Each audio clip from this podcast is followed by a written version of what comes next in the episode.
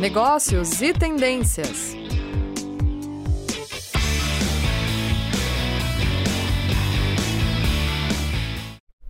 Olá, sejam bem-vindos ao programa Negócios e Tendências.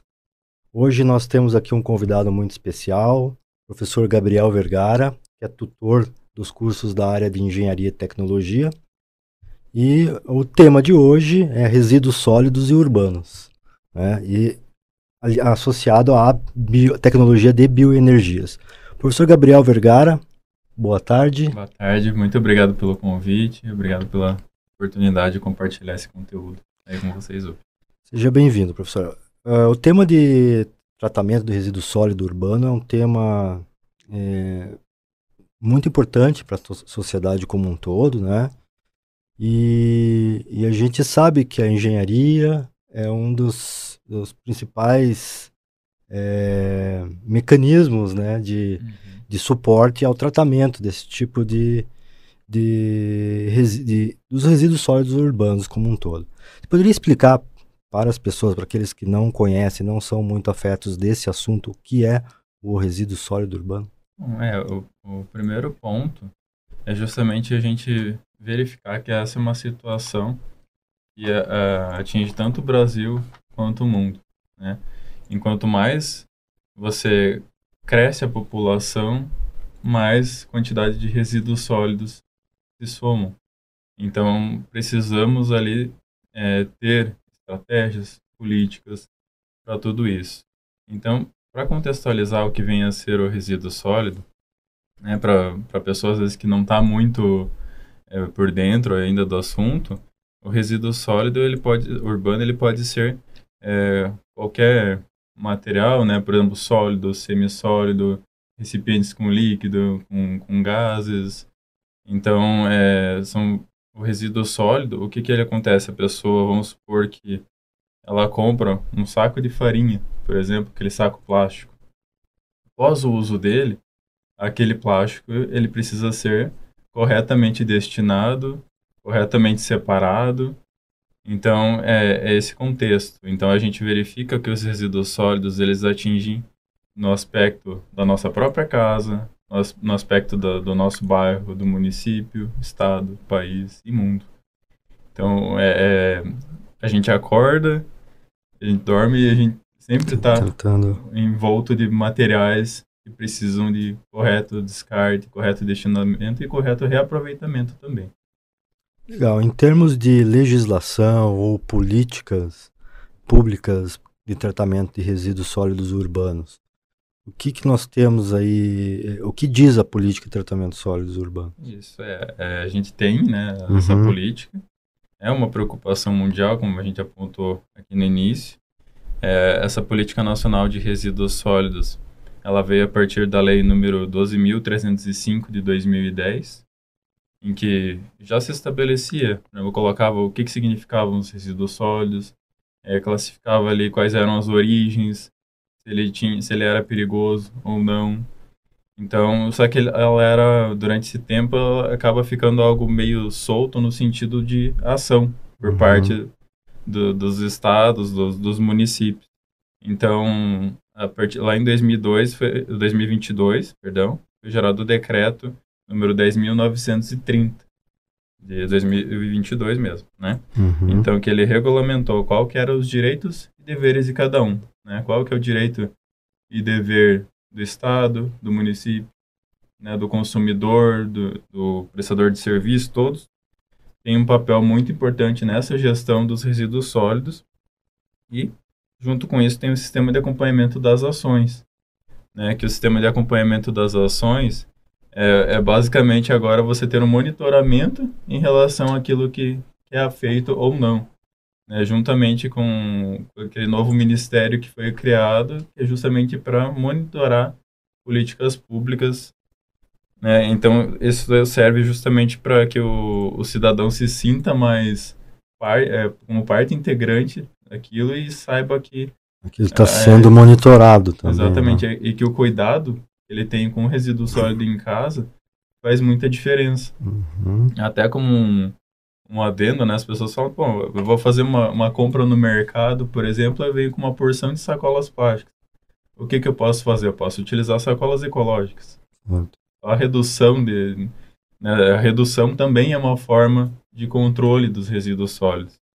Uh, logística reversa, então, está diretamente linkada com esse assunto, né? Com as políticas, principalmente com as políticas, com a política nacional de resíduos sólidos. Né? Com certeza. Se você, você pode explicar para a gente um pouquinho o que seria a logística reversa e qual a importância dele para a indústria e para os uhum. municípios?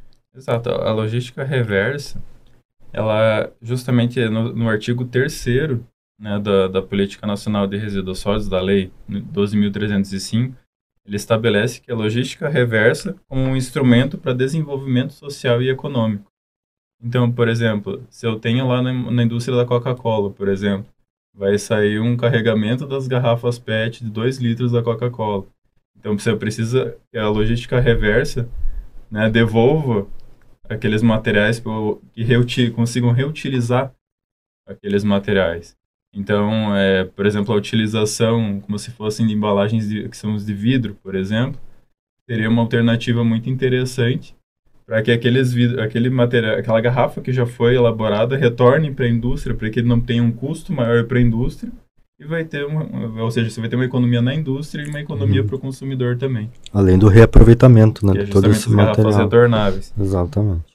Então, a política nacional, ela, ela, ela é tão robusta no sentido da formulação que ela se integra, por exemplo, com a política nacional de meio ambiente, que é a lei é, 6.938 de 81.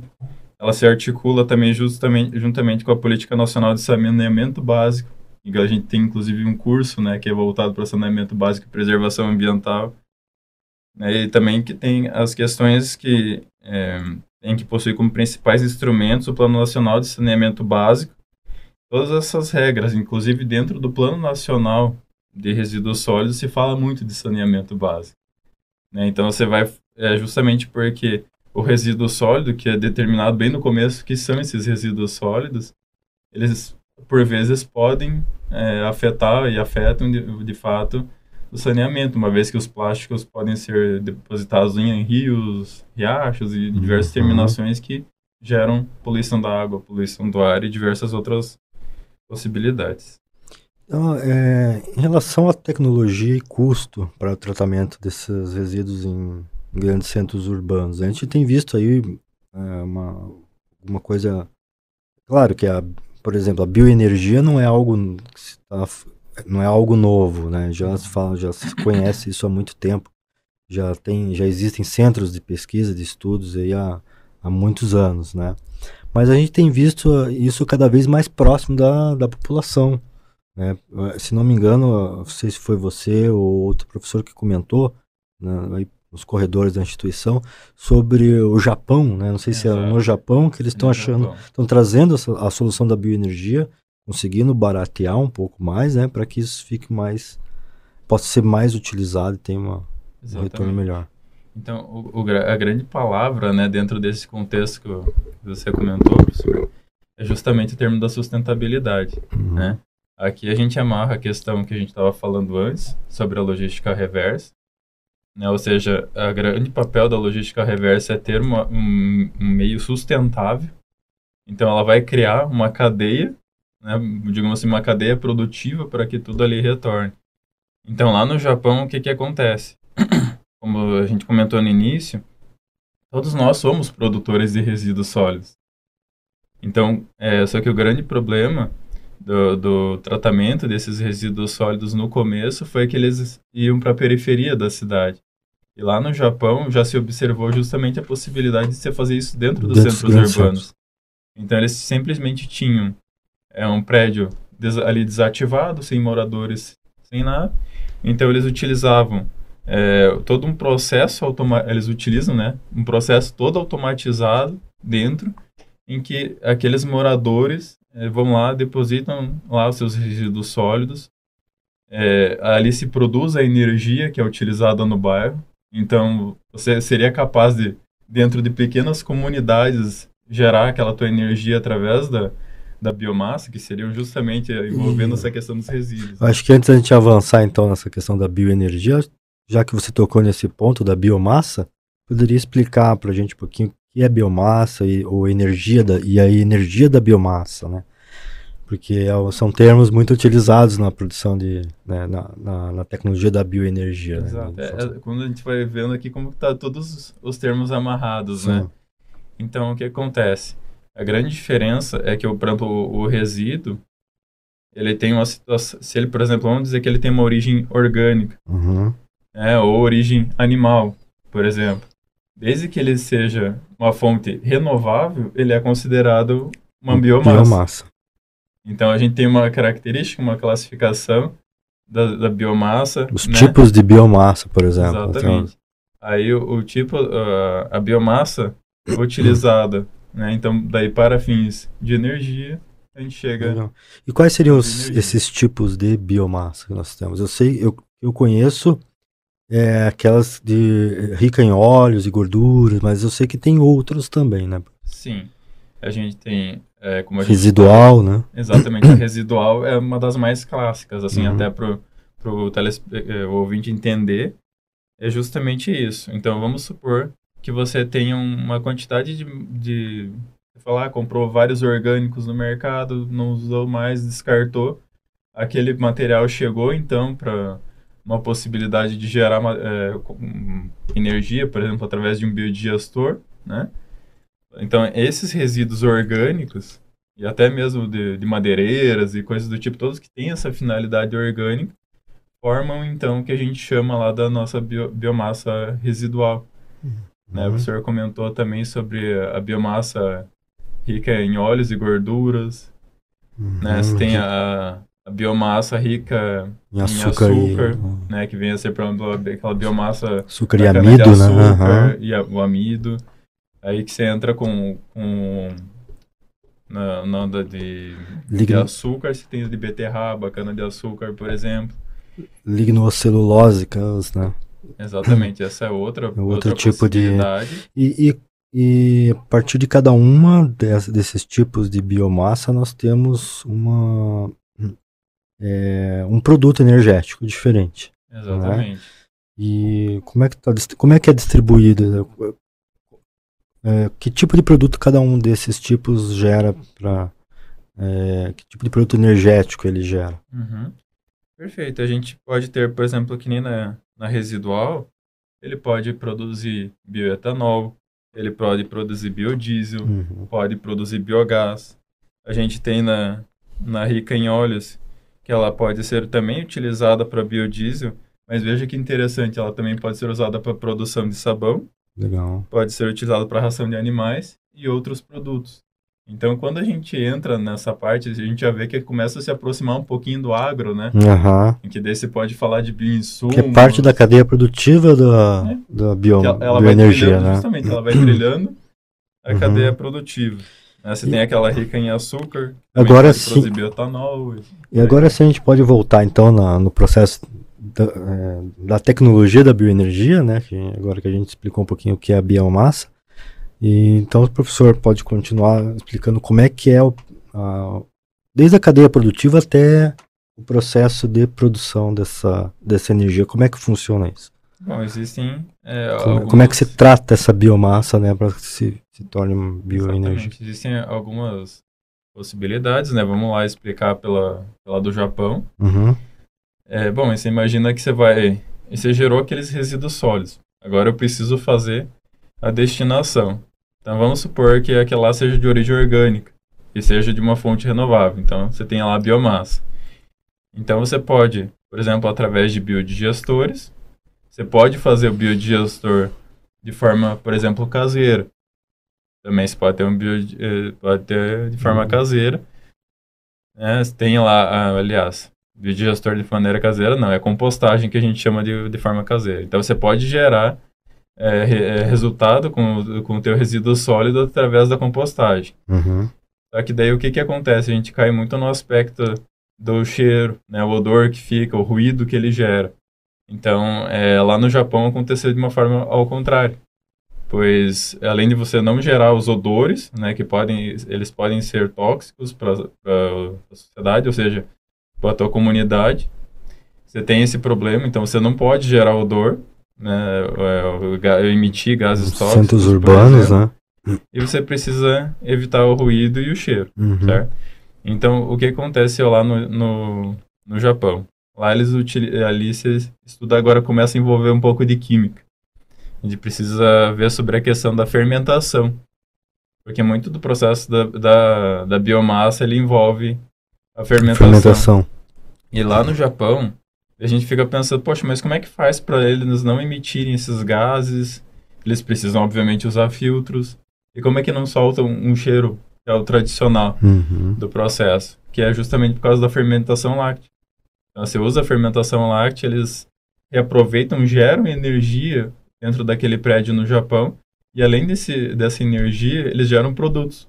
Então, com aqueles materiais que eles é, surgem, eles até mesmo produzem bolsas, e outros tipos de produto, justamente através de algo que nem se esperava, né? Que vão para aterros e uhum.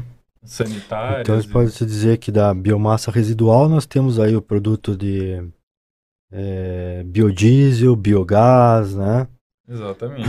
É, bioquerosene. Na biomassa rica em óleos e gorduras, nós vamos ter biodiesel e bioquerosene também. Biomassa é, rica em açúcar e amido, o etanol. Né? Exatamente. Né? O fluxo do etanol, é, onde ele, como, é, como é que começa esse fluxo de produção Bom, do... Esse é um processo bem interessante, porque quando a gente tem a, o, o, processo da produção do, do etanol, a gente tem também o processo de outras coisas, né? Então, você tem... Uh, o primeiro passo dele é você fazer a colheita, né, lá da, da tua cana de açúcar, na tua fazenda, na tua área, uhum. teu terreno. E, e, ali, a partir desse momento, ele vai, então, para o processo de transporte. Né, ele, é aquele bagaço, que é o da cana de açúcar, ele vai, então, sofrer processos como de, de destilação, né, uhum. e da, da, destilação dessa cana de açúcar se originam dois produtos em que um deles é o etanol. Aí a outra parte da a, a cana em si, ela vai para uma caldeira, é queimada, gera energia elétrica. Então você através de um produto natural que é renovável, né, uma fonte renovável, você consegue então é, até verifica essa questão dentro da matriz energética, né, a representatividade da cana de açúcar na, na economia. E ali então você consegue, né, a produção do etanol, e a produção de energia elétrica.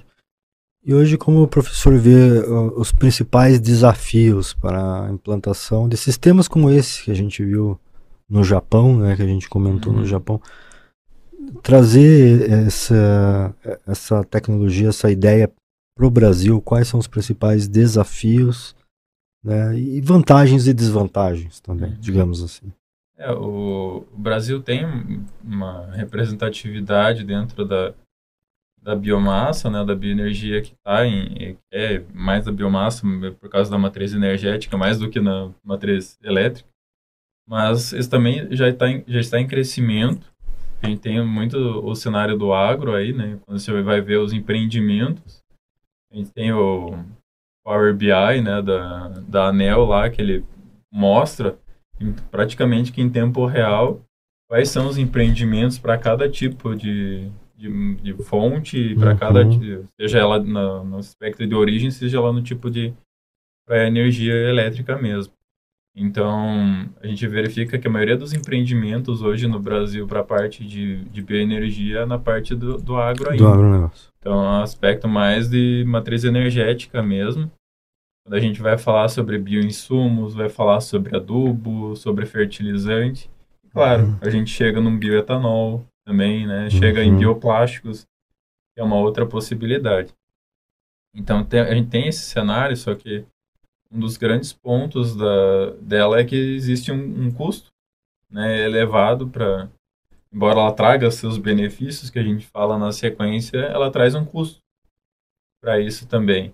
E aí, quando a gente fala sobre a Yamaha, essa parte com a logística reversa, por exemplo, quais são o, as ações de sustentabilidade em que as grandes marcas e todos os negócios, empresas, indústrias têm uhum. em relação a isso. Então, é aquele realmente, é, que nem hoje foi colocado no, no jornal, né, que você tem um plano de, por exemplo, de desmatamento zero uhum. até 2030. Uhum. É, você tem o planejamento, que a gente, a gente falou da política de resíduos sólidos, é, o plano deles é de 20 anos, em que eles têm um suporte, uma, uma das bases do estudo é em relação ao plano energético, né, que é feito pela empresa de pesquisa energética, em que a meta é, são metas para 2050. E metas também vinculadas às ODS também, né? Exatamente. Objetivos é. de Desenvolvimento então, Sustentável. Você vai falar de energia limpa e acessível, uhum. vai falar da questão do aspecto de mudanças climáticas, a gente está falando de ODS 7 e ODS 13. Uhum. Então, é, é, você vê que um cenário é macro. Inclusive, para o estudo da, da política de resíduos sólidos, a gente justamente precisa olhar é, aspectos de energia, aspectos do saneamento ambiental, né, precisa fazer um estudo, é, um estudo em relação à economia uhum. disso tudo. É, quando você vai fazer, por exemplo, uma previsão de um, de um investimento, um horizonte de investimento, a gente imagina um horizonte de até 10 anos. O documento, o, o plano né, de, de, de, de, de gestão de resíduos sólidos, vamos dizer assim, é de 20 anos. Então, para desenvolver esse plano nacional de resíduos sólidos, eles tiveram esse, justamente esse desafio. Como é que eu vou fazer uma, uma previsão considerando aspectos de macroeconomia, aspectos energéticos? Então, você tem alguns cenários que eles estudam lá dentro, cenários e tendências. Uhum. A gente pode encontrar no documento que é justamente do plano. É um documento aberto ao público. Ele tem 209 páginas, então tem uma análise aprofundada sobre diversos dados. Uhum. Então, é, quando a gente vai falar existem planos, existem políticas públicas para tudo isso. Só que aí você recai num aspecto que é o econômico, que a gente está justamente apontando por causa do plano, e recai também no aspecto cultural. Em, em termos de avanço redu em redução de custos, acho que a energia solar ainda está na frente, né, de, de bioenergia. É, a energia solar já tá, já já já estourou praticamente, né? Já tem uma redução, uma competitividade de de insumos, então já está bem, bem, bem à frente ainda, né? É, inclusive na já, né? Na quarta maratona, que foi um evento nosso aqui da instituição, foi justamente apontado, né, que a solar, eu até trouxe isso na apresentação, na solar que é o que mais vem crescendo. Uhum. É, você tem uma, uma, suba na parte de energia eólica, uma parte, uma suba na energia solar, uma redução né, da, do, do uso da energia uhum. hidrelétrica, das hidrelétricas, aí utilizam mais aquelas funções da pequena, das pequenas centrais hidrelétricas, uhum. que, ou uhum. seja, geram é uma questão da preocupação do sustentável, né? Professor, muito obrigado por, por estar aqui comentando esse assunto conosco hoje. Esse é um assunto que a gente trata no curso, em, em dois cursos diferentes aqui no Ninter, né? De energias renováveis, nós, nós temos o de energia solar, né? Exatamente. E o de engenharia de, preserva de saneamento. De preservação ambiental. Então, para você, o que a gente debateu hoje aqui foi apenas uma pontinha, né, uma pinceladinha, né, porque os cursos são de 360 horas, 480 horas, então lá você pode aprofundar nesses temas, nesses tópicos, tanto na vertente de biomassa, de energia solar ou também de energia eólica, né? É, então, nós temos o curso de energias renováveis, também temos os, o curso de energia solar, que é 360 horas, também 480 horas, tratando só da fonte de energia, de sistemas de energia solar, né, professor? Exatamente. Professor Gabriel é também o tutor do, dos cursos, né, professor tutor dos cursos. E se vocês tiverem alguma dúvida, que tiverem algum tiverem interesse em, em em saber um pouco mais sobre esse curso, entre em contato conosco, né, professor, pelo 0800 ou diretamente com o professor Gabriel ou comigo. Tá ok? Então, desejo a todos uma ótima semana e muito obrigado. Muito obrigado. Negócios e tendências.